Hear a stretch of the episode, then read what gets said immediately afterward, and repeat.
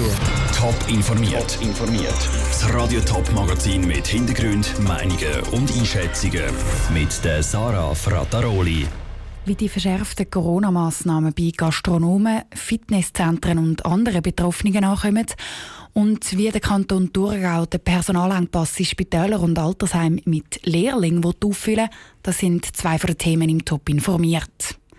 Am Nachmittag sind wieder einmal alle Augen auf Bern gerichtet. Gewesen. Der Bundesrat hat die neuen Corona-Massnahmen präsentiert. Kurz gesagt gehen am Dienstag alle Restaurants zu und auch Fitnesscenter, Museen und andere Freizeitbetriebe wie zum Beispiel Zoos müssen zumachen. Die Massnahmen gelten für mindestens einen Monat. Auch über die Festtage gibt es keine Ausnahmen. Wie die einzelnen Branchen jetzt in die Zukunft schauen, im Beitrag von Selin Greising. Der Bundesrat hat die Schrauben der Corona-Massnahmen nochmal massiv angezogen. Aber am Dienstag dürfen die Restaurants gar keine Gäste mehr empfangen und müssen dicht machen. Und das auch über Weihnachten und Neujahr. Der Präsident von Gasto Thurgau und Wirt vom Restaurant Krone zu Balderschwil, Rudi Bartel, hat mit der Schliessung gerechnet. Das ist schlecht für die ganze Branche. Oder? Es trifft wieder viel. Solche, die jetzt schon knapp dran sind und jetzt noch knapper dran sind. Und ich glaube nicht, dass wir da die kleinen Betriebe können überleben bis nächsten Frühling. Weil Geld vom Bund gibt es erst für Betriebe ab 300 Stellen Prozent. Und das würden ganz kleine Betriebe häufig nicht erfüllen.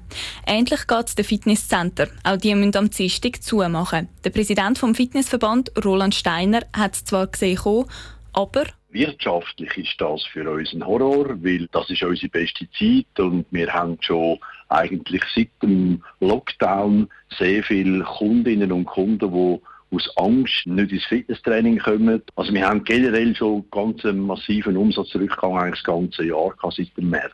Nicht nur Sport- und Gastrobetrieb müssen jetzt daran glauben, sondern auch die Kulturbetrieb. Letzte Woche haben die Kinos schon müssen schliessen, jetzt müssen auch die Museen wieder zutun.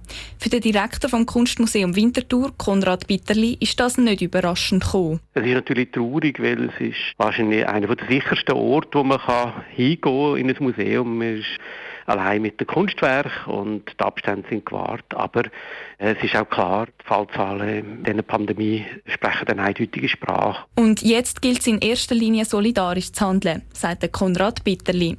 Finanziell soll das Kunstmuseum Winterthur im Gegensatz zu den Gastro- und Fitnessbetrieb die Schliessung gut können abfedern Der Beitrag von der Selin Greising. Die Skigebiete dürfen laut dem Bund übrigens offen bleiben. Die Verantwortung liegt da bei den Kantonen.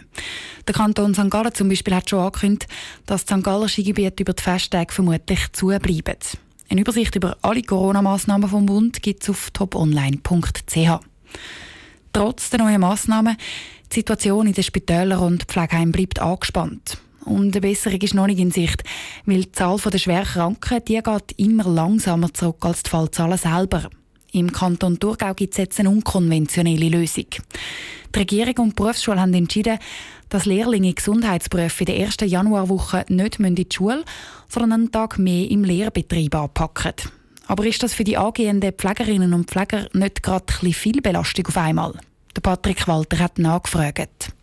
Das Thurgauer Bildungszentrum für Gesundheit und Soziales hat etwa 850 Lehrlinge, zum Beispiel Fabes aus dem Altersheim, in der Woche nach der Weihnachtsferien von der Schulpflicht befreit und schickt ein bis zwei Tage mehr in ihren Lehrbetrieb, erklärt Beatrice Gregus, Direktorin vom Bildungszentrum an ihren offiziellen Schultag bleiben sie im Betrieb oder sind dann im Betrieb, dass man halt, halt die Engpässe, die sie personell zum Teil haben, insbesondere von der Pflegeheim habe ich das gehört, dass sie dort können ein die Personalengpass eigentlich überbrücken Wegen der anhaltenden Corona-Situation kommen die Pflegezentren und Spitäler schlicht an Anschlag und müssen jede Arbeitskraft einsetzen, wo es noch geht. Die Schultage haben der Lehrling bis jetzt ein bisschen Zeit zum Durchschnaufen gegeben. Jetzt fällt aber die Abwechslung weg. Wird da nicht zu viel verlangt?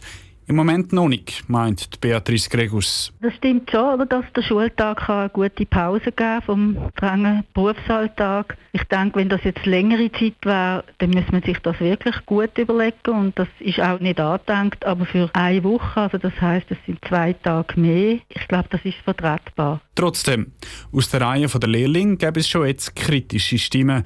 Ihnen setzt der Arbeitsalltag zu, zu lang dürfen also die Ausnahmen nicht gelten. Das betont auch Barbara Detwiler, Präsidentin vom Berufsverband Pflege in den Kantonen Thurgau und St. Gallen.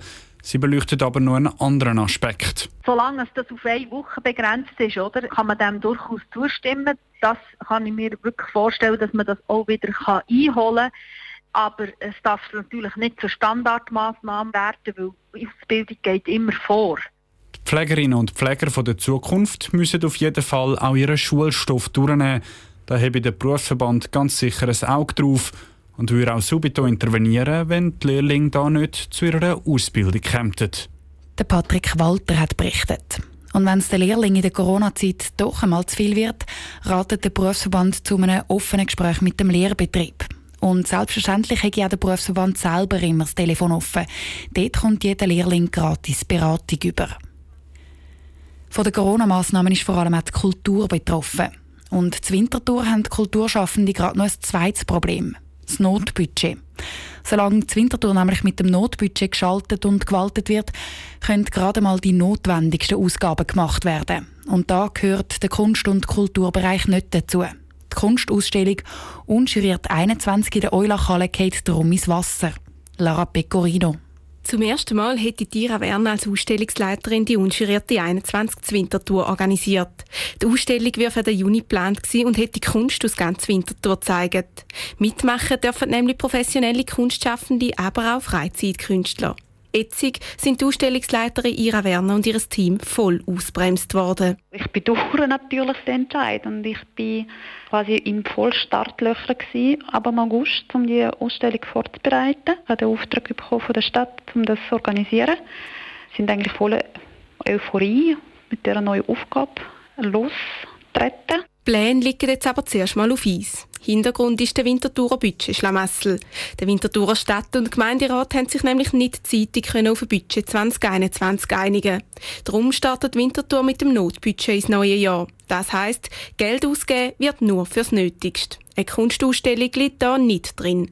Da hat direkte Folgen für die unschurierte 21, erklärt Nicole Kurmann, Leiterin vom Bereich Kultur in der Stadt Winterthur. Das heisst für uns, dass wir jetzt die Verträge, die wir jetzt im Dezember noch müssten, können abschliessen, damit die Ausstellung könnte im Juni aufgehen, dass wir die Verträge jetzt nicht dürfen abschliessen unter dem Notbudget. So ein Vertrag wäre zum Beispiel der mit der Eulachhalle Winterthur, wo die Künstler ihre Werke ausgestellt hätten.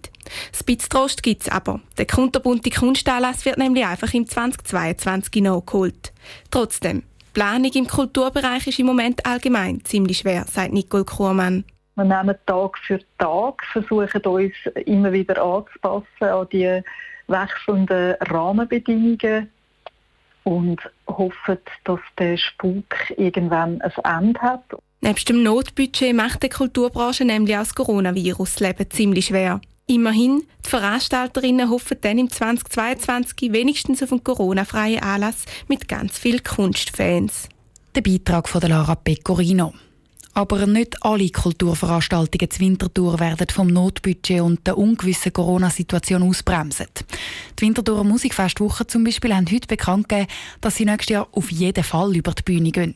Die Organisatoren rüsten sich für alle Szenarien und gleisen neben dem Festival in der Winterthurer Altstadt auch alternative Varianten auf, falls das Coronavirus dann immer noch würde die Festivitäten funken. Top informiert, auch als Podcast. Mehr Informationen gibt's auf toponline.ch.